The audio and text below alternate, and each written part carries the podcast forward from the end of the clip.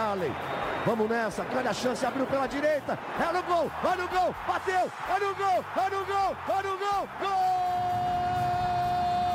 Adriano é o nome dele! Pegou, largou, tá viva dentro da grande área. O Fernandão bate! Gol! Faz o gol, garoto. Faz o gol, faz o gol, faz o gol, faz o gol. É no gol, é no gol, é no gol. É Torcedor Colorado, sejam todos bem-vindos ao podcast de GE. Globo. Você nos acompanha pela sua plataforma de áudio preferida. Um episódio emblemático. 170, o número deste episódio, já são 170 podcasts do Inter aqui no GE. Globo, emblemático por isso e também por conta da eliminação na Copa Sul-Americana. A terceira eliminação em 2022 e não foi apenas uma eliminação, foi mais um fracasso do Inter. Acho que a gente pode colocar desta forma. O Inter neste ano perdeu para o Globo, levou 3 a 0 do Grêmio e caiu em pleno estádio Beira-Rio para o Melgar. Nós vamos repercutir este evento, este jogo, na companhia de Tomás Rames, repórter de GE. Globo, de volta ao nosso podcast, e do torcedor influenciador Luca Pumes, que esteve no estádio Beira-Rio e vai trazer um pouquinho do, do ambiente, do bastidor, pelo lado do torcedor, a visão do torcedor de mais um fracasso do Inter no ano. Um grande abraço para ti, Luca. Grande abraço, Bruno. Grande abraço, Tomás. Grande abraço aos nossos ouvintes aí. Não vou desejar bom dia, boa tarde ou boa noite, porque não tem como ser bom. É... O Inter fracassou, como, como bem disseste, Bruno. E a gente não tem muita explicação para isso. Obviamente, discorrendo e conversando sobre estruturas e trabalhos e tudo que acontece no Inter, desde que o Inter é, não, não, não ganha um título que faz tempo, né? É, a gente consegue dar uma analisada de maneira geral no, nos problemas crônicos do Inter, mas explicação básica não tem. O Inter não foi capaz de fazer um gol no time do Melgar, que taticamente pode ser organizado, pode ter fôlego já, né, que está acostumado lá a jogar na, na sua altitude, que nem é tudo isso. Mas tecnicamente é horrível. Horrível. Eu não tenho vergonha de dizer, embora é, a sensação de, de, de, perder é uma vergonha, mas eu não tenho vergonha de dizer que o Inter perdeu para um time horrível. Não vou ficar dizendo, ah, o meu lugar é bom. Não é bom, não é bom. O Inter não teve capacidade de fazer um gol em mais de 180 minutos. A gente pode botar aí 200 minutos, contar os acréscimos e tudo mais. Ah, e teve expulsão do alemão lá, teve expulsão do Gabriel aqui. Cara, não há justificativa. Não há justificativa para o que aconteceu. O Inter jogou muito mal. O Inter não conseguiu fazer gol em nenhum dos cenários. Quando o Melgar foi propositivo e o Inter é, jogou nas escapadas na primeira partida, o Inter não foi capaz de furar o Melgar assim. Quando o Inter foi propositivo com a sua torcida do lado, o Inter não foi capaz de furar o Melgar assim. Foram vários enredos dentro desse filme que acabou sendo de terror e o Inter tá fora. Quero te ouvir, Tomás. Seja bem-vindo novamente ao nosso podcast. Hoje, edição número 170. Um abraço, Bruno, um abraço, Luca, um abraço aos nossos amigos que nos acompanham, né? Saudade de vocês, né? Pois é, tô voltando hoje, né? De férias, né? Merecidas, inclusive, né? Merecidas demais. e o Inter, né? Eliminado de mais uma competição, né? O Inter tá. O Inter se acostumou a perder, né, Bruno? Essa é a verdade, né? O Inter entra nos campeonatos e perde.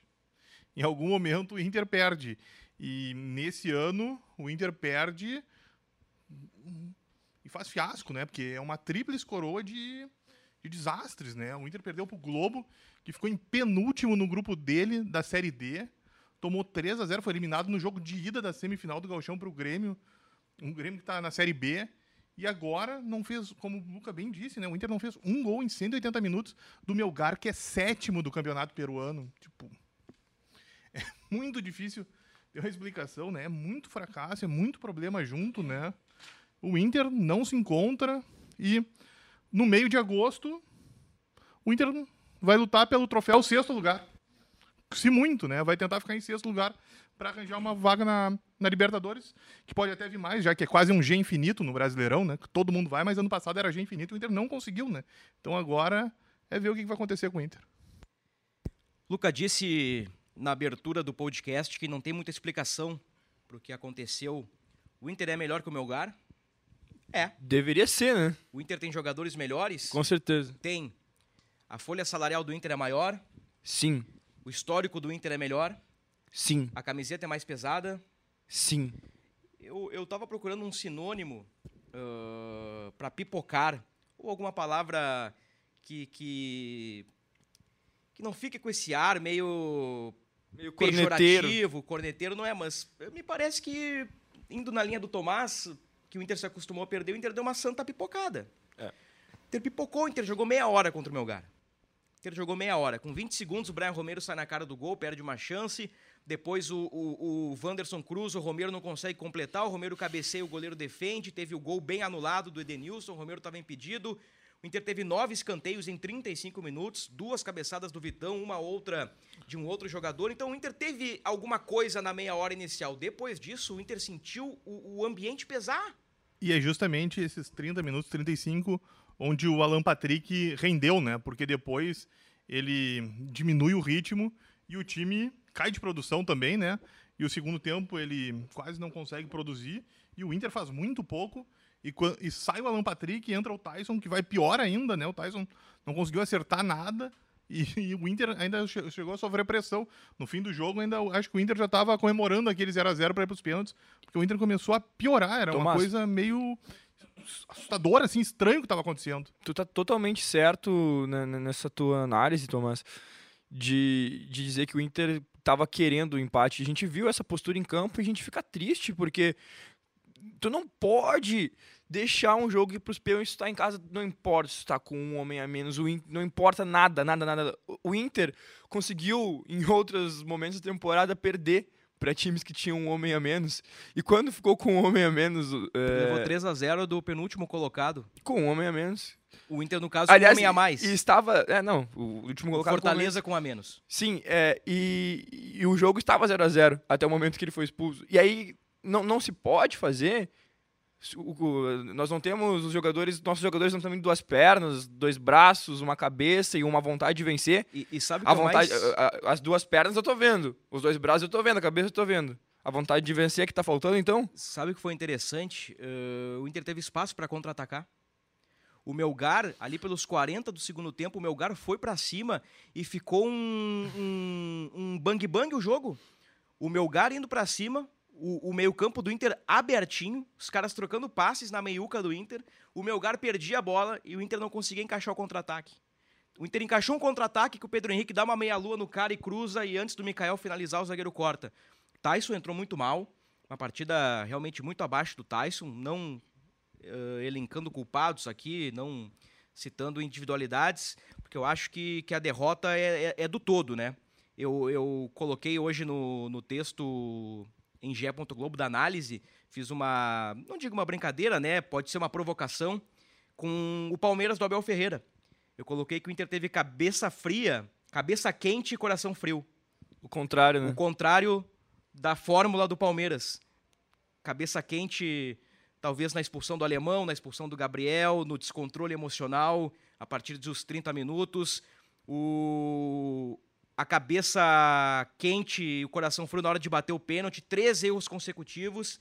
Então foi um cenário, Luca Tomás, de, de- inacreditável. E bola também, né, Bruno? Não... Bola. Faltou bola também, né?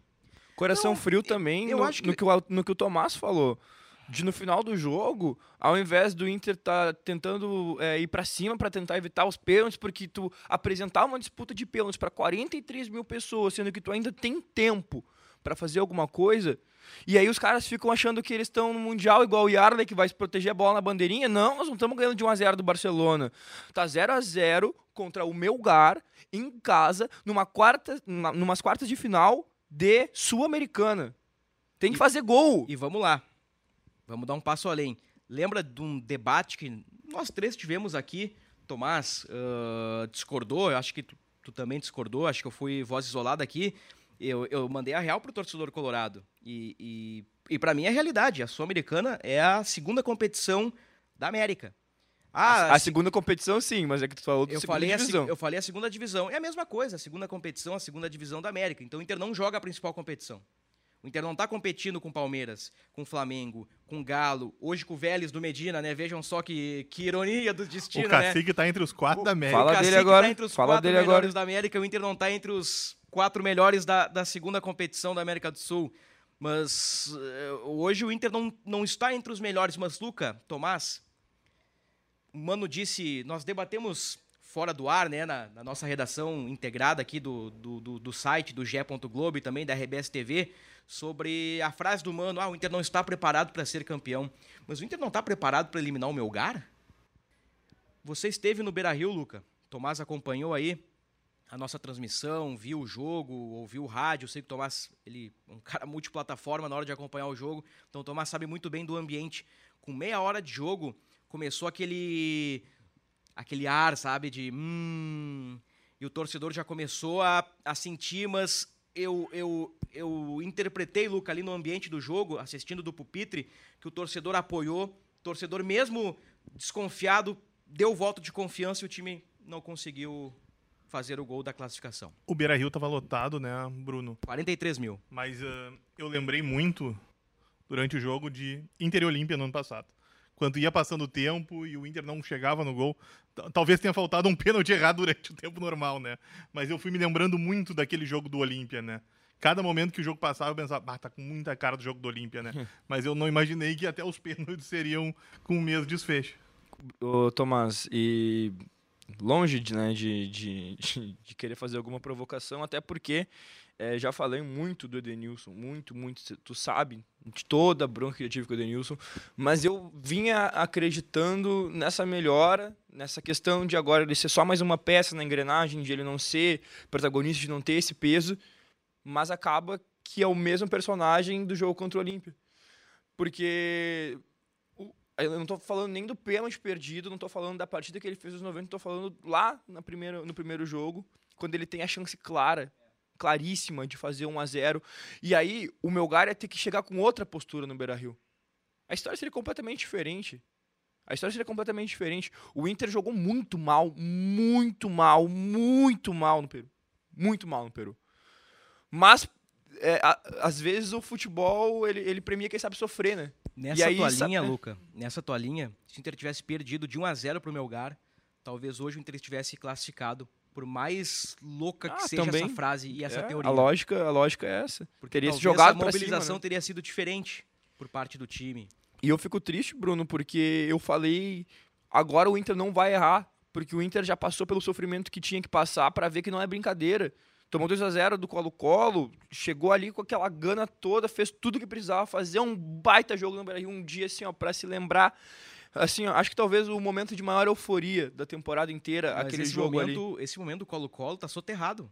É, Não, porque- acabou. Não, claro. Não, o Colo-Colo acabou. Esse Colo-Colo, ele se tornou um jogo histórico e seria um jogo histórico se lá na frente o Inter alcançasse uma final ou batesse campeão. Agora ele caiu pro Melgar, a derrota pro Melgar se impõe a virada histórica pro Colo-Colo. Com certeza. E, e eu quero entender, Tomás, por que, que quando o Inter consegue certos feitos, e eu só percebi isso no pós-jogo, o, o Inter comemora como se tivesse vencido um título. Poxa vida, o Inter ganha do Grêmio no ano do rebaixamento do rival e para de jogar o Campeonato Brasileiro. E o Inter que estava numa crescente ganha do Colo-Colo, tem alguns resultados bons, mas parece que o Inter dá um estalo, o Inter dá uma parada. O Inter começa a jogar mal fora de casa, o Inter começa a empatar jogo que não podia empatar, toma 3 a 0 do Fortaleza, num jogo que o pessoal tomou um choque. O que, que acontece, Tomás? Pois é, Bruno, são dois episódios bem marcantes, né? O Inter faz uma festa por pavimentar o rebaixamento do Grêmio, né? Mas hum, abandona o brasileiro. Parecia que era impossível o Inter ficar fora do, da Libertadores e o Inter conseguiu essa façanha, né? Hum, eu acho que também ali tem a questão do. ah, o Aguirre estava com a cabeça. Tinha um sonho ali, né, de treinar a Celeste. E ah, a direção não conseguiu recolocar o foco na cabeça dele e, e fazer ele ficar central, centrado no grupo e em buscar os pontos que precisavam, né? Eu acho que por isso, então eu até vejo essa parte um pouco diferente, entendeu? E o Inter comemorou o Colo-Colo, fez uma baita festa, né? A torcida ficou louca, como o Luca mesmo disse, mas esqueceu que tinha mais um pouquinho ainda para caminhar e tombou no no passo seguinte já, né? Já ficou pelo caminho e é isso. O Inter parece que. O Inter não, não se acostuma, o Inter tá. Eu, e aí acaba vindo isso, né? O Inter se acostuma a perder, né? Porque o Inter comemora antes, não, não, não, não, não comemora quando tem que comemorar. E tá assim, é, é triste isso pro Inter e pro torcedor, né? É só ver uh, o nosso ouvinte, né? Nosso internauta não está olhando, mas nós estamos vendo a cara do Luca, né? Que tá com uma cara de quem pouco dormiu, tá muito abatido pelo, pela pancada que ele levou ontem. É, mais do que a voz da torcida, a gente é o retrato, né, mano? A gente é o retrato da torcida, o, a, não, não, nunca vou me denominar como a cara da torcida, mas hoje a expressão que eu carrego é a expressão de muitos, e acredito que é a expressão de, de todos que amam o Inter, que vão ficar nesse misto de um, um tanto de indignação, um tanto de tristeza. E o que tu falou faz total sentido. E eu, eu falo seguidamente que essa, essa, essa direção ela nos deu peças para brigar. Ontem a gente viu alguma coisa que não funcionou dentro de campo, mas até no vídeo eu falei.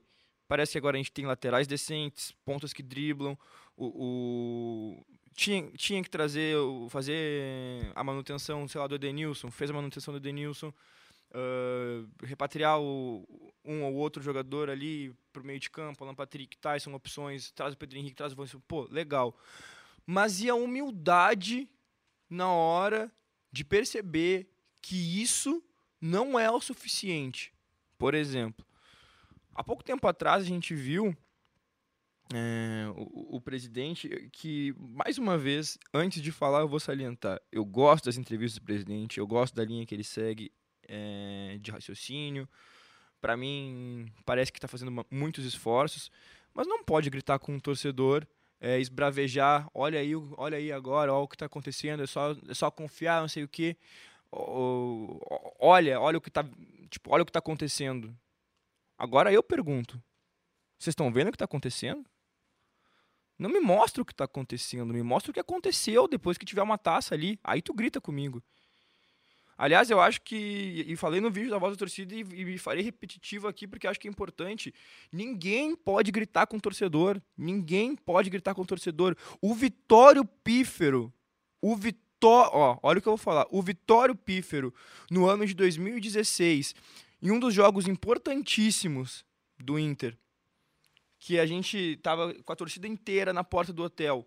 Uns gritando com, com, com, com os dirigentes, outros apoiando os torcedores naquele misto ali é, de, de, ajuda, com cobrança, com empolgação e, e, e medo. Os caras gritando com ele, baixava a cabeça e embora. No máximo, às vezes, é, olhava feio e entrava no ônibus. Como que o presidente vai gritar com o torcedor e falar: olha o time agora? Se não alcançou nada. Não alcançou nada. Repito, não alcançou nada. Por isso, humildade para trabalhar. Silêncio e trabalho. Silêncio e trabalho. Ninguém pode gritar com o torcedor. Mas se tu quer, se essa é a tua postura, se tu quer bradar aos quatro ventos, olha o que está sendo feito, espere então até ser feito, até ser realizado, até o objetivo ser cumprido. E aí tu diz: olha o que eu fiz. Porque mais de uma vez também esse time foi inimigo da torcida. Mais de uma vez é, ficou aí várias e várias partidas e na sequência, quando vencia é, e, e, e, parecia que ia engrenar, ia lá e soltava uma corneta para a torcida um ou outro jogador, e aí eu, não, eu, eu, juro que nesse momento não estou falando endereçado a ninguém, mas um ou outro jogador ia lá e, e, e, soltava uma corneta direcionada a alguém, ou a algum jornalista, ou a torcida de maneira geral, ou algum público específico. Eu isso falo, não pode não acontecer. Não tem problema nenhum. O Tyson fez isso depois de um jogo da Sul-Americana. Pode ser ele Quando também. ele entrou, acho que deu uma assistência, ou fez um gol, ele falou, ah, o chinelinho está de volta. Depois disso, o Tyson é reserva. E até fizeram uma pergunta bem interessante para o Tyson ontem na, na entrevista. Como é que tá a tua relação com o banco de reservas, Tyson? Foi uma pergunta genial, porque o Tyson veio com status e, e grife de ser titular e, e, é inegável a qualidade do Tyson. Ele é um jogador tecnicamente acima da média do que se pratica aqui no Brasil. Mas é um cara que tá, tá, tá fora da curva, né? Mas as lesões também, né, Bruno? Não, lesões, o evento da greve, Gente, pro bastidor, e, e isso por vezes Ah, mas eu- eu- a greve eu não boto nele. pelo momento do time. O resultado de campo fala muito. Então tá ganhando, tá ganhando, tá ganhando, não se fala nisso. Mas o Inter tava ganhando, tava ganhando, tava ganhando, e a gente sabia que o bastidor pro Tyson não estava favorável. O Tyson é reserva do Inter. O Tyson não estava cotado para começar o jogo do Melgar. E aí me estranha a estratégia do Mano de colocar o Tyson e não o Maurício. Ou colocar o Tyson e outro jogador. Mas isso a gente pode, nas questões do jogo, pode tocar mais pra frente. A questão é que tu citaste o presidente Alessandro Barcelos, um dos mais xingados pelo torcedor ali. O Inter perde nos pênaltis, os caras já se viram pras cabines. Presidente, tu é isso, presidente, tu é aquilo. Edenilson, pipoqueiro e Tyson chinelinho mercenário foram os termos utilizados ali pelo torcedor dentro do Beira-Rio e depois nos protestos fora do estádio Beira-Rio. A gente fez um movimento, mas tu quer pincelar alguma coisa aí do que foi dito? Não, não, ia meio que concordar com isso. É mais ou menos nessa linha mesmo, mas. Que o Tyson, ele. É, ele chegou pra ser, como você bem disse, Bruno, ele chegou pra ser a estrela do time, né? Pra recolocar o Inter no caminho dos títulos, mas o Tyson não consegue corresponder. O pior, o problema. O Luca falou, ah, tem muita lesão. Pois é, ele não consegue ter sequência. Ele tá um ano e quatro meses, um ano e três meses mais ou menos, e não tem sequência. O Tyson joga, em algum momento ele lesiona e ele perde espaço. E quando ele entra, ele também não dá a resposta, né? Então, tá complicado. É, e no jogo de ontem, até acho que o pênalti ali, o, o Tyson, ali, se, se, se for para dividir o mérito, ou o demérito no caso, né? eu acho que é mais mérito do Cássida do que demérito do Tyson. É, o o do De- Edenilson, é, do Edenilson Edenilson não. de pena é demérito do batedor e o goleiro tá ali, o goleiro cumpriu o seu papel, pulou pro canto certo, né? O Edenilson e o Depena bateram muito mal. E dois, duas batidas assim que é difícil o cara colocar um termômetro ali, ó, não tá 100% concentrado. Mas a gente vê quando o cara tá meio, não sei se disperso é a palavra, pelo jeito da batida, né? O que, que foi a batida do Edenilson? Uma batida... Uma... O goleiro só pulou e defendeu. Depende da mesma coisa. O Pedro Henrique já foi lá e deu uma pancada. O Tyson deu a pancada e... Entendo eu que o Tyson bateu relativamente bem, mas ali é o Cássida, né? O André Silva, da Rádio Gaúcho, fez um levantamento durante o jogo e, e ele me passou depois da, da zona mista. O Cássida, esse goleiro do Melgar, em 40 pênaltis contra, pegou 13 na carreira. Esse cara é pegador de pênalti. E o Inter não treinou na... O Inter deve ter treinado com portões fechados na quarta, né? O Inter treinou aberto na terça, treino tático. Nós vimos o time ali, a dúvida era Alan Mauri- Maurício. Na quarta-feira, portão fechado e aquela história, né? Define time, define a estratégia, bola parada e pênalti, né? Se não treinou pênalti, é um absurdo. O Inter subestimou o adversário, que seria pior ainda, né? Que seria mais um ingrediente pra, pra gente colocar nessa conta. E o Daniel, né, pegou um, né? Ou seja, o Daniel ainda fez a parte dele, ainda tentou ajudar, né? Mas as cobranças do Inter foram lamentáveis. É, assistindo os pênaltis do Atlético Mineiro contra o Palmeiras, uma série perfeita dos dois times, batidas altas, desloca... de- Até o gurizão do Galo querer balaquear. Querer fazer Não, passinho não. lento, Claro, claro, o- balaquear e errou. Todo mundo sabia. é, Eu pegaria aquele pênalti que o. Que o porque o, Ru- foi o Rubens Rubens. bateu muito, muito, muito Bom mal. pontuador Deu- de cartola, hein? Fica a dica aí. Ele Bateu muito, muito mal. E, cara, a gente viu ali. O Inter não conseguiu bater um. Cara, um E o Inter, aliás, desespero, né, um desespero. Também perde muito, desespero. muita disputa de pênaltis, né? Foi mais uma que o Inter perdeu, né? Quarta seguida. América Mineiro, Boca, Olímpia e Melgar. Quatro derrotas seguidas em pênaltis. E eu falei Antes do da América questão- Mineiro foi quem, tu sabe? Antes do América É. Mineiro, a gente fez o levantamento. A gente tem o Novo Hamburgo, mas aí é, é antes, né? Bem Dois- antes. 2019, Inter ganhando o Palmeiras na Copa do Brasil nos pênaltis. Inter ganha 1x0 no tempo normal. Certo. Tem aquele gol do Cuesta anulado pelo VAR. Um dos primeiros jogos do VAR no futebol brasileiro. No finzinho, né? Aos 47, 48, o Inter do Odair ganha nos pênaltis. Ganha do Cruzeiro e na final perde pro, pro Atlético Paranaense. Grande lembrança, Bruno. Acho que foi essa aí, acho que foi aí a última vitória do Inter ah, por pênaltis. A gente fez aí durante a semana, né, a matéria do Daniel, junto com o espião estatístico do G. Globo. O Daniel nunca tinha defendido um pênalti na sua carreira. 12 batidas contra, 11 gols e uma bola Uma na trave do Iago Pikachu. na despedida do D'Alessandro. Com certeza. E ontem o Daniel pegou um pênalti, né? Fez a parte dele. E, e quando eu cito que, que eu não vi Edenilson e Depena plenamente concentrados, pode ter influência do fator mental também, né? Ah, No segundo tempo, o, o Depena cai de rendimento, assim como todo o time, e ali os áreas de tensão me parece que pegam um pouquinho do, do anímico, do psicológico e, e do mental dos jogadores. Depena tem jogado. Eu, eu acho que o Depena caiu de produção nas últimas partidas, né? Ele não tá mais sendo o cara tão importante que ele era na quando, principalmente quando o Mano teve aquela arrancada boa, né? É, o Mano precisa se reinventar também agora, uh, porque uh, o novo, né? O novo causa impacto. Ó, o Inter de pena por dentro, segundo o homem, o Wanderson na esquerda, o Edenilson aparecer pela direita, tem o alemão ali na força, agora tem o Brian Romero que movimenta um pouquinho melhor. Agora o pessoal já sabe que o Depena vai fazer tal movimento, que o Wanderson cai pela esquerda, puxa para a direita, que o Wanderson do segundo pau fecha para o centro para finalizar. Jogada contra o Galo, que o Edenilson cruza, o Wanderson aparece como centroavante. Então o Mano vai ter que dar uma trabalhada também nesse time para conseguir o G6, né?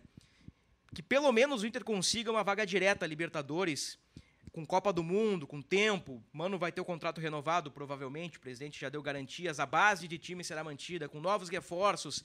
E aí, eu já estou puxando aquele assunto, Luca, da semana passada ou retrasada, acho que foi naquele podcast que gravamos uh, você e eu, eu e você. Romário Bebeto, Bebeto Romário. Romário. Bebeto, Bebeto Romário, exatamente essa edição, acho que foi a 168. E, e nós falávamos, tudo bem, pode perder a Sul-Americana, mas há um trabalho sendo feito, a, a, reconstrução do time ela é nítida, o Inter melhorou bastante em relação ao, ao Medina, em relação ao Aguirre, em relação ao Ramírez, e, e o Inter está no trilho certo. Não foi neste ano. Vamos ver se no ano que vem o Inter consegue finalmente né, emplacar um, um, título, nem que seja de campeonato estadual. E que neste ano cumpra o objetivo de uma vaga direta à Copa Libertadores da América. Tomás ia falar alguma coisa hoje. Não, o Tomás ia cornetear o Romário Bebeto. Eu conheço o tô... Tomás. Uhum, o sorrisinho foi eu disso. conheço o Tomás. Eu conheço. Exatamente, sim. eu ia falar que eram os bad boys Romário e Edmundo. Né? É, pode ser. pode ser. Uh, importante salientar, gente, que diferente do Globo e do Grenal, o, o time que cai para o Melgar é um, é um time, aí time 11, né? É um time, um coletivo diferente. Bustos, Vitão, René, Gabriel Depena, Alan Patrick, Wanderson e Brian. Todos contratados neste ano. Então, naquela batida de que o Inter mudou o, o elenco uh, durante a temporada. 3, 5, 8. 8 de 11 contratados neste ano. Daniel, Mercado e Edenilson, os remanescentes de temporadas anteriores. O Daniel e o Mercado de 2021, né? O Daniel é da base, mas assume em 2021 a titularidade. O Edenilson está aí desde 2017, por isso que ele é perseguido pelo torcedor. Edenilson disse, estacionamista, que não se sente perseguido. Eu acho que o Edenilson... Uh, eu não tenho informação sobre isso. Eu acho que ele deu uma resposta uh, uh, protocolar, segura, uma margem de segurança tranquila para não se expor ainda mais, mas eu tenho certeza que o Edenilson se sente perseguido, até pelas ameaças. Teve uma vez que um, que um sujeito pôs, tirou uma foto com um revólver, ah, é brincadeira, não, né? não é brincadeira coisa nenhuma, tem as críticas, tem as ameaças aos familiares, questão dos filhos do Edenilson, enfim, tudo isso, tudo isso a gente já sabe, né? O que é lamentável, a vaia, a crítica pontual uh, do jogador de futebol Edenilson, é, ela é válida, eu acho que ela é merecida, mas passar disso também é uma, de uma estupidez sem tamanho nenhum. Bom, o, o, o Luca, o Tomás, vamos fazer rapidinho uma cotação aqui. Eu acho que contra o Colo-Colo a gente fez uma cotação jogando as notas lá para cima. Acho que a gente pode fazer o inverso agora aqui, né? Ah, eu não sou capaz, eu acho. Não é capaz? Acho que não. Vamos eu e tu, Tomás, numa batida aí. Daniel, 6,5, 7 por aí. 7. Fez a dele, né? Bustos, acho que foi uma das piores partidas do Bustos. Acho que o Bustos foi mal ontem. 4,5. 4,5, 5. Vitão, acho que foi protocolar. Seis. Seis. O mercado.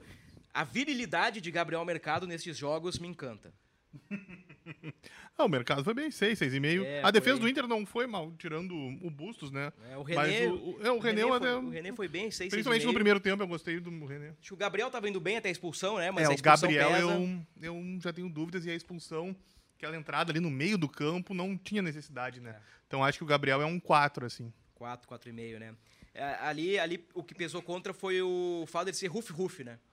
Ali ele tinha que ser um chihuahua para marcar a distância, ah, observar. É. Não, acho ali que, ele né? foi, talvez, com muita sede ao pote, mas a expulsão é discutível, né? Eu já vi 350 pisadas iguais de cartão amarelo. Algumas, poucas, são para vermelho. A do Rodinei é uma delas. A do Rodinei é uma delas. Mas eu acho discutível. Acho que o Gabriel ali flertou com, com cartão laranja ali a interpretação do árbitro, ele puxou o laranja para o vermelho. E eu acho que não tem muito o que discutir aqui. Lance de interpretação. De pena. Ah, de pena, 4,5. É, estourando. Edenilson. 13,5. É. Eu, eu, nos 90 minutos, dei 13,5, 5 quatro, cinco, sim. 13,5 pro Edenilson. O Edenilson, eu, falei que eu não vou, mas eu, só, só pra constatar, o Edenilson tem uma nota menor do que o cara que foi expulso. Não tô dizendo nada contra, só tô perguntando se é isso mesmo. O Edenilson jogou mal ontem. É, Se- Quinta-feira, desculpa, né? Porque nem todo mundo vai ouvir. né, Então, jogou mal na quinta-feira. Foi é mal. que assim, ah, pode parecer incoerente, mas eu dei nota. Vou contar um bastidor pra vocês. Não, não vou contar o bastidor pra vocês. O Tyson ganhou nota 3. Tyson Eu ia falar, o Tyson é nota 3 ou 2,5, ia dizer. É. Eu dei dois Ba- na nota original pro Tyson, na verdade. De- da minha autoria, eu dei o nota Tyson entrou em campo e ele errou tudo que ele tentou. Nota Não inferior ao, ao Gabriel. O nada, Gabriel foi expulso, E mas tava... ainda errou o pênalti. É. Ah, quem mais? Alan Patrick.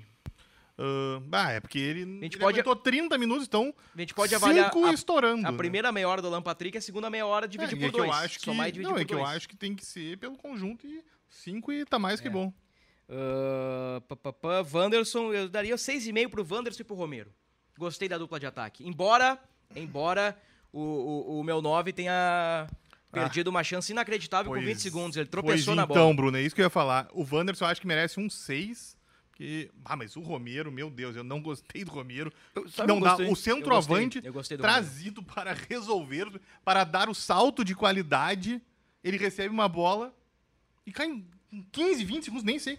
Cai na frente do goleiro. Aquilo ali, pra mim, 4,5. Eu Eu- achei. Eu... eu- não gostei do Romero. Acho que ele teve até um cabeceio bom ali, acho que era 25, 30, mas. É. Ah, não gostei do Romero. E aquele, aquele primeiro lance me marcou demais. O jogo começa, o Inter começa a trocar passes na defesa.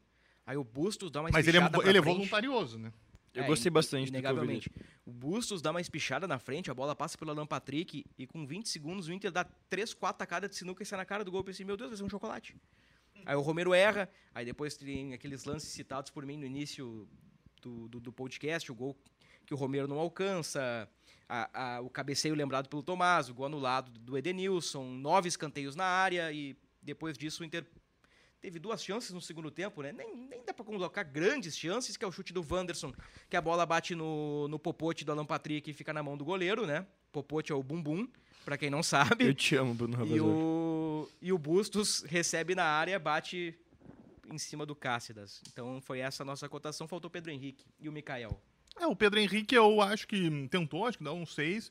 Ah, o Mikael achei que sem embocadura, assim, ó. O Mikael Mika tava- Gol. Ah, Entrou cara, entrou ali é, já mas- com o time com a É, mas menos. entrou Não desembocado. fala do meu amigo a Imperador forma- Mika Gol. A forma que ele não dá pra um centroavante trazido, né? Ah, mas Entrar naquela forma ali. É um 10. Cara, eu Ah, vou. eu- com, eu- eu- Dá um 5 pra ele. Eu vou assim. ser oportunista. Por que, que o Imperador não bateu o pênalti? Se o Imperador é centroavante e, e flerta com gol. Pô, é, ele não, não conseguiu chutar uma bola no, Pô, durante o entrou- jogo. Eu, eu- assim, ó, entrou, entrou, não jogava bola faz tempo. Aí ele entra numa fogueira dessas. Não botaria ele pra bater pênalti. Vamos lá. Ah, Mano Menezes, que é uma grande figura. que é Uma grande figura no, no podcast Bebeto e Romário, Romário e Bebeto. Nós, nós, nós elogiamos a, a- a- nós elogiamos o humor de Mano Menezes. Que, que por vezes pode ser um humor um pouquinho mais ácido, um humor um pouquinho irônico, ah, um jeito mais grosso de fazer uma piada, mas a gente se diverte com o Mano Menezes. É um cara super bacana e ele, cara, é constantemente elogiado. A gente elogiou centenas de vezes o Mano Menezes. Mas agora vem a crítica, Mano Menezes. Do planejamento para esses jogos. O Alan Patrick, desde que chegou no Inter, jogou uma vez 90 minutos. Exatamente no jogo que não podia disputar 90 minutos, que foi contra o Fortaleza, voltando de lesão. Bustos jogou 90 minutos contra o Fortaleza. Por que isso? Porque o Mano faz quatro trocas no intervalo. Sim. E ainda tem mais a, a do Kaique, que disse que podia jogar, mas não podia jogar até o final. Aí o Mano teve que queimar mais uma alteração e melou o planejamento. O que, que o Inter dizia no bastidor? O Inter nunca confirmou oficialmente. O Inter só falava sobre o Mikael. Tá em pré-temporada. Muito tempo sem jogar, no Salernitana lá sete jogos, pegando minutos, dá dois ou três jogos completos, nem isso. Então esse cara precisa de uma pré-temporada do bastidor ali, a gente vai apurando. Ah, deve jogar contra o Havaí daqui a uma semana e meia, que eu te falei, né? Duas semanas de pré-temporada, ou dez dias aí. E o Inter chama o cara pra jogar contra o Melgar e coloca o cara ainda por 15 minutos. Então, meio que assim, ó, o, plane- o planejamento recente do Inter, da preparação do time, Foi uma, uma, uma sequência de erros, e aí eu coloco o Tomás na conta de quem é o capitão, quem é que lidera a comissão técnica, né? No caso, o Mano Menezes, o tão elogiado Mano Menezes, recebe aqui diversos elogios, mas eu acho que a crítica se impõe neste momento. Não, e aí eu vou ter que eu vou ter que re- repercutir algumas coisas e, e- e trazer de volta, né? Porque mais de uma vez todos nós aqui exaltamos, enaltecemos Mano Menezes. O Tomás falou agora o Inter tem treinador, que o Inter realmente só que cara de 2012 pra cá, 2012 ah, quando, quando o primeiro trabalho pós pós o último título do Inter de relevância, que é a Recopa. De 2012 para cá, 19 trabalhos. Desses 19, 14 de brasileiros, 5 de estrangeiros. Algum deles nos deu título. E aí, é, aí eu, eu, eu pergunto pro torcedor, faz sentido essa, essa, essa briga, essa, essa discussão do, do estrangeiro e do brasileiro? Nenhum desses caras foi capaz de nos dar título. E aí, fica aí, um monte de gente saudades do Kudê, que tudo bem, é o treinador que, que, me, que fez um trabalho que me encheu os olhos, mas não ficou tempo suficiente para nos dar nada, foi embora antes. Outros, saudades do Abel, que, tudo bem, pegou um trabalho, como o Paulo Paixão mesmo disse, um trabalho que estava pronto, soube colocar a cara dele e mais um pouco de imposição, e nos levou a um vice-campeonato. Na, na, na parte final, o Inter do Abel pipocou, das últimas cinco partidas, o Inter venceu uma. E aí, pra, a gente está se apequenando nessas discussões. O, Inter, o, torcedor colorado está se apequenando nessas discussões. Porque fica colocando um treinador que não terminou seu trabalho contra um treinador. Contra não, às vezes agregando, mas de um lado um treinador que não terminou seu trabalho, saiu no meio, abandonou. Era bom. Era bom sim. Até hoje, sinto saudades, gostaria de ter ele de volta, sim. Mas a verdade é essa: ele abandonou o trabalho. Por outras circunstâncias, a gente já discutiu isso, eu já falei da direção da época, dos nomes da época, eu entendo, mas, via de regra, foi embora antes. Contra um, um, um treinador que é, um, é histórico, é fundamental na história do Inter, real, o, o Abel é um baita nome, mas que também pipocou. Pipocou é, na hora mas certa. Mas em 2014, né, Lucas? Já que você quis pegar 2012, em 2014 o Abel assume um time que só não caiu no ano anterior na última rodada. Ele ganha o gauchão com o pé nas costas e ele fica em terceiro no Brasileirão, né? Então os trabalhos do Abel são bons, sempre. São bons, mas o Diego Aguirre... Mas o trabalho do Diego Aguirre no, na final. E no, e no ano seguinte, desses, de, dessa primeira onda, desses 14 desses 14, desses cinco estrangeiros, é Diego Aguirre na sequência. Ele também fez um bom trabalho no Inter. Mas eu não disse que não. Ele, sim. Só que é trabalhos bons, tá, não mas o, o, o trabalho do Abel é um, foi um trabalho bom. O trabalho do Abel foi um trabalho bom, sim. E o Uhum. trabalho do Diego Aguirre na sequência do ano seguinte, no, de 2014, ali no ano de 2015, que o Inter... É um pecado que aconteceu com o Inter, com aquele time que do meio para frente era incrível, mas a defesa, enfim, deixava um pouco a desejar. É, e tinha o Alisson no gol ainda, a gente nem sabia aonde o Alisson ia chegar ainda. Uh... Não achava a defesa tão ruim naquele time. Ah, Tinha um probleminha nas laterais, mas o Hernando e Juan era uma dupla de zaga Juan interessante. tinha na zaga, né? O Juan, o quarto Hernando... zagueiro experiente. Juan é o Juan, né? Juan sim, mas o Hernando não. E, não às o vezes Hernando tinha o... era um zagueiro nota 5, 6. Glorioso um Alan Costa. Ah, não, o Às Alan vezes Costa entrava. era, era, Era era, complicado. baixo. E Mas o lá pra setor mim, de criação cara, de Abel... Ninguém nos e deu a- título. E é a. Aguirre tinha quem? Charles. Tinha Nilmar, Lisandro Não, era- Lopes, era- Sara, era Valdívia numa boa- Era outro Valdívia. time, né? Mas agora, Rodrigo Dourado bem. nessa provocação aí, Rodrigo Dourado surgindo com a Guia em 15, né? Na verdade, o Rodrigo Dourado é lançado em 12 por Fernando Lúcio da Costa. Dourado fica três anos fora do profissional até voltar em 2015. Já que entramos nessa discussão aí de Inter do passado, que não ganha nada desde 2011, tirando o Galchão, né? Que não ganha desde 2016 com, com, com Argel Fux. Esse também tá sempre no bingo, né? Esse é o do bingo do Bruno, É, né? O tá no Argel participa bastante. Troquei, eu, eu liguei pro Argel esses dias, ele pediu pra eu dar uma ligada pra ele, que eu perguntei do preparador de goleiros do Alverca, que foi cogitado no Inter. Trabalhou com o Mano no Cruzeiro. Puxa vida, me fugiu o nome do profissional. Rogerinho. Robertinho, obrigado, Tomás. Robertinho. Ele foi especulado no bastidor do Inter, eu falei com o Argel e disse, olha, surgiu o boato aqui, mas o Robertinho disse que quer ficar. Então tá. Ah, dito isso, qual foi o melhor Inter de 2012 pra cá? O melhor time? Ganhar nenhum ganhou, né? Tu diz bola no corpo? Bola no corpo. 15? Bola. 2015. Semifinal de Libertadores. Um time que é, o futebol me encantava um pouco, né? Eu gostava daquele Inter. Ah, Tinha o He-Man ainda, né? é, tá, O He-Man dava um caldo. entre o time de 15 e o time de, O time de de 20. o 15 e o He-Man era banco, né? O, Era- o- era o banco. ataque era Lisandro e Nilmar, uma dupla espetacular. Espetacular. Como dizia o Aguirre. Espetacular. E tinha o Valdívia numa fase abençoada. 2016, nem pensar. 17, nem pensar. 18, nem pensar. 19, eu acho que o time do Inter já tinha qualidade, mas faltavam peças de reposição. Sim. 2020 da mesma forma. 2021 abaixo. E, e, cara, eu vou te dizer, talvez o melhor time desde 2015, então, nesse recorte, é o do Mano hoje. Ah, com certeza. Em termos técnicos, assim, é- tu pega, cara, tem o Alan Patrick, tem o Wanderson, ah, eu tenho o Tyson, É, Bustos é um grande Mas não é o lateral. que jogou mais, né? René é um lateral para nível de futebol brasileiro bem interessante. Não, O Mercado é um zagueiro de nível internacional. O Edenilson, mas aí, ou não, tem qualidade. Então, mas aí a De pena, elogiado. aí a gente é obrigado instante. a enaltecer, então, o trabalho da direção, que deu as peças, que fez o Não, trabalho mas certo. mas nós elogiamos a direção. Não, nós elogiamos. No podcast passado, inclusive, que as contratações, elas, elas estão funcionando, elas deram certo, mas não apaga o fato de que a direção do Inter fez um trabalho muito ruim até a chegada do Mano. O Inter era candidato, era candidato forte ao rebaixamento.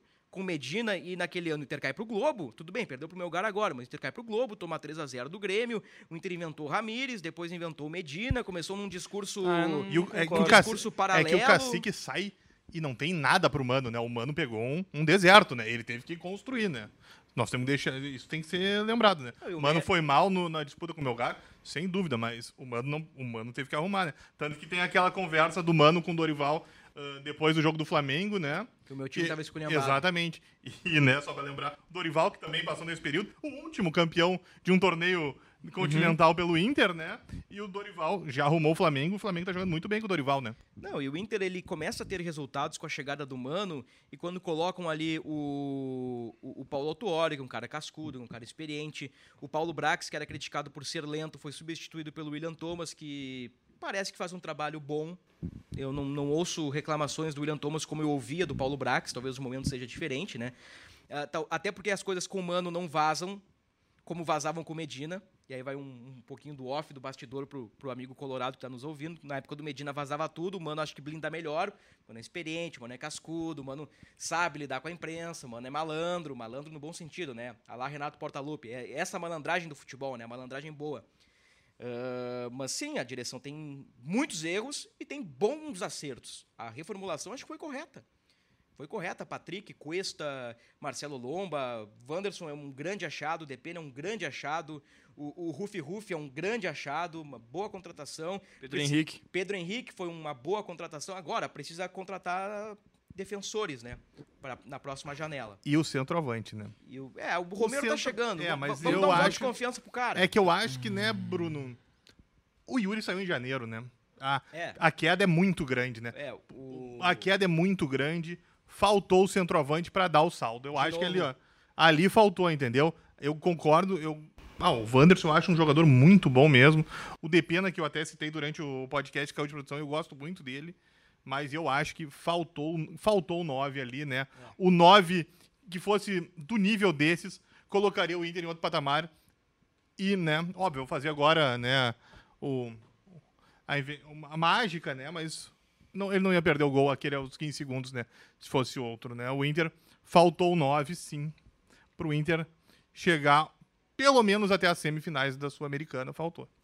Evidentemente que nenhum de nós, nome daquela banda famosa do Rio Grande do Sul, acertou o, o, o palpitão, né? Pô, eu não tava aqui, mas vou, dar, vou agora né, eu vou comentar, né, porque nem só de vitórias vive Tomás, né. Eu tinha certeza que ia ser 4 a 0 pro Inter. Eu tinha certeza que seria 3 a 0 pro Inter. Eu apostei 3x1, achei que a gente ia fazer. ia tomar. O Lucas já foi no ambos marcam. É. Vamos lá. ah, antes do jogo. E, né, perdi uma grana federal, né. É, eu também. Ah, antes do jogo, na real. Ah, Depois o maluco sou eu, né? é.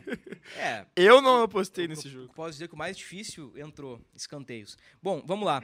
Antes do jogo, eu, eu preparei um material em Gé. Globo eh, sobre o que valia para o Inter a, a Sul-Americana. E eu coloquei três tópicos básicos, assim, eu, eu resumi em três tópicos. Sonho do título, que foi para o espaço. O Inter. Vamos lá, torcedor. Vamos, vamos numa, numa, numa linha racional, sem alarde, sem loucuras. O Inter não vai ser rebaixado, o Inter não vai ser campeão. Partimos daí. A briga do Inter é por G4, G6 ou G8. É por vaga na Libertadores, direta ou indireta. Indireta eu me refiro à, fase prévia. Então acabou título em 2022 para o Inter. O Inter deixa de arrecadar 3,8 milhões de reais, quase 4 milhões de reais. Depois, mais uma grana. E se fosse campeão, podia bater 24 milhões ainda. E se fosse vice, mais 9 milhões. Uh, Agora você citou isso, né, Bruno?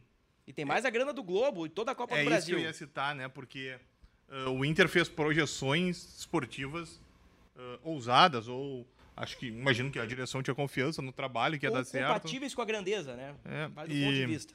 Bom, a cota da TV é fixa no gauchão, que eles querem da semi, mas então ali não afeta, né? Mas o Inter apostava que chegaria nas quartas na Copa do Brasil, caiu de cara.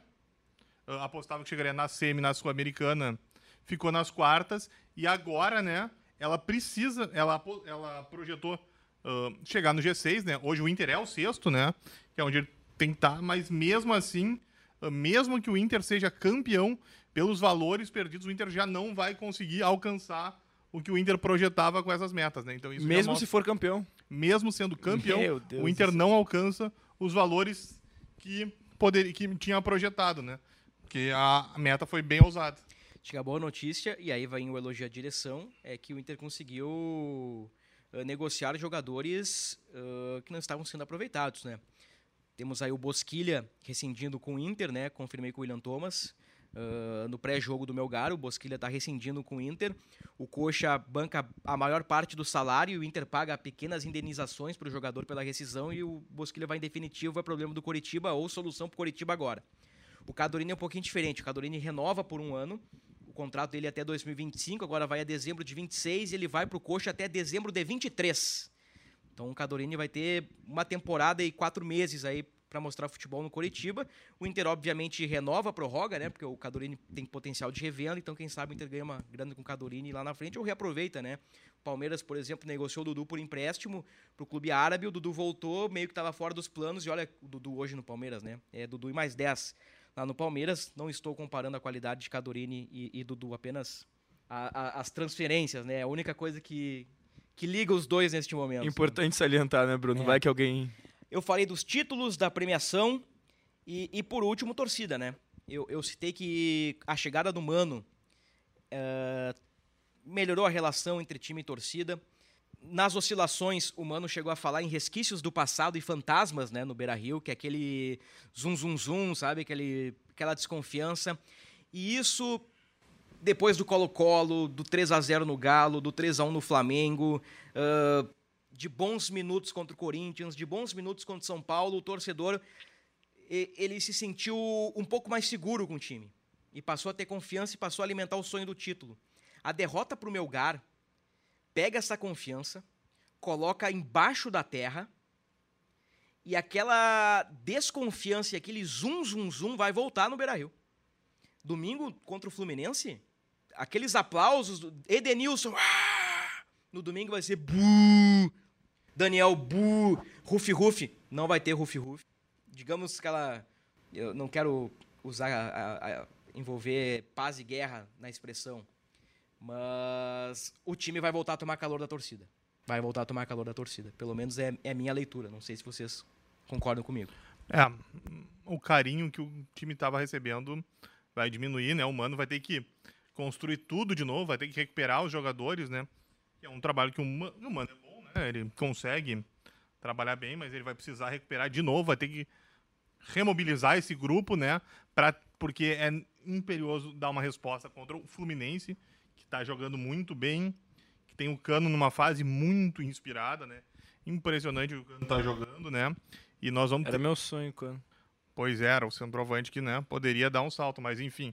Ahn, e né, o Inter vai ter mais esse desafio, né, com esse time bem ajeitado do Diniz, para dar uma resposta, vencer.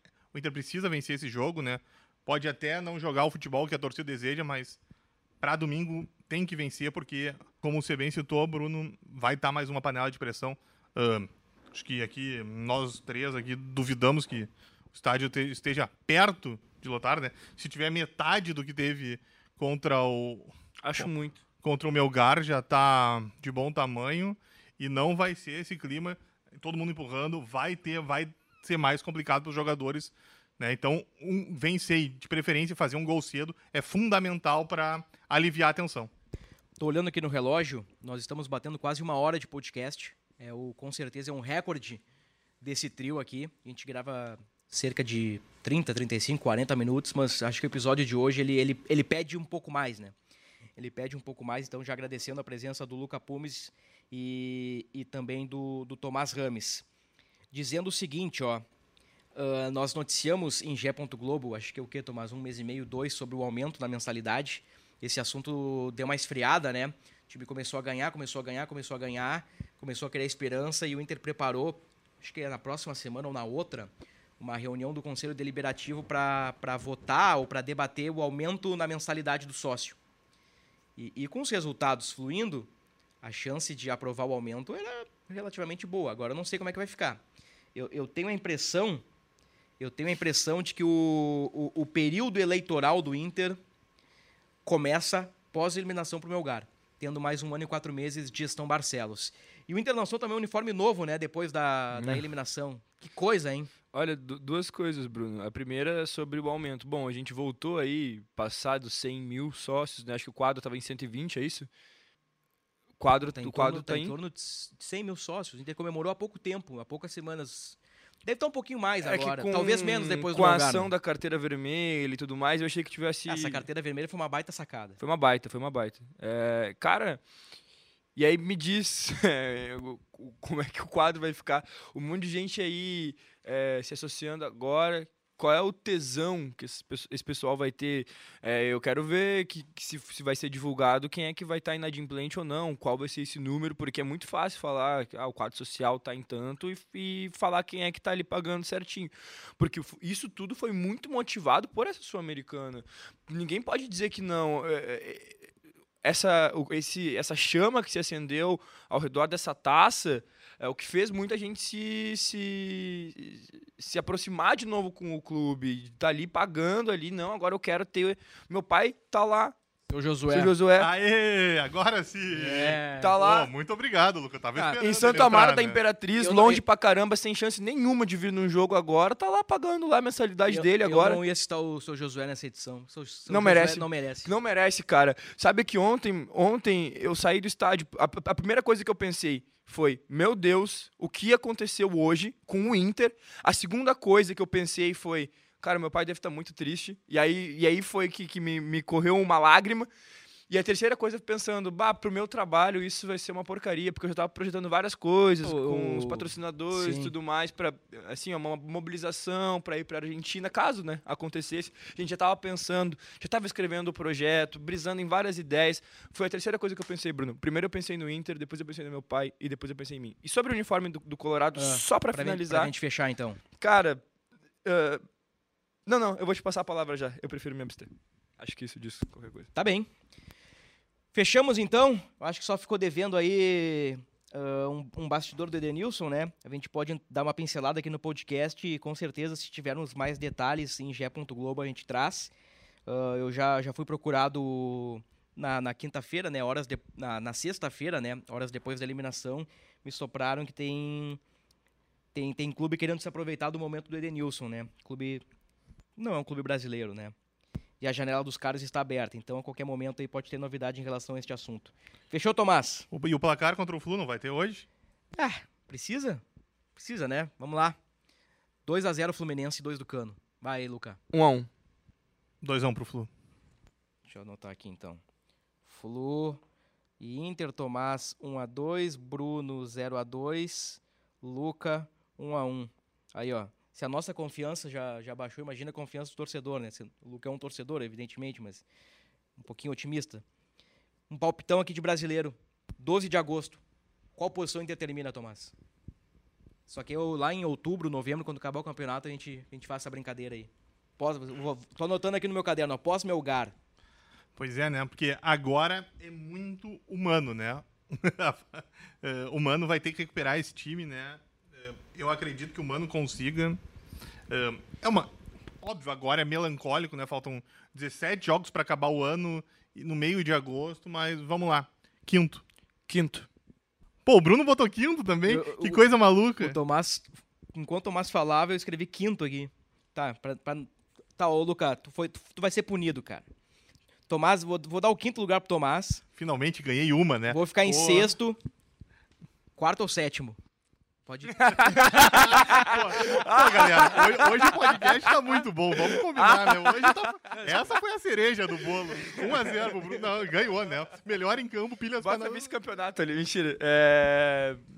Ah, quarto, puta merda, cara. É, é- é uma. Quarto pode, ou sétimo. pode dizer Bah, quinto é também. que o né? troféu Primeiro, sétimo lugar é. segundo, O troféu sétimo lugar é, é a marca já. Vamos quarto. Quarto. Então tá. Torcedor Colorado, é um, um episódio emblemático por dois motivos, né? Poxa vida, 170 podcasts do GE, faltam 30 episódios pro podcast 200. Que, que loucura, né? Minha matemática está muito boa e é emblemático também, porque o Inter tomou um tufo do Melgar. Voltamos na próxima semana, depois de Inter e Fluminense. Tchau.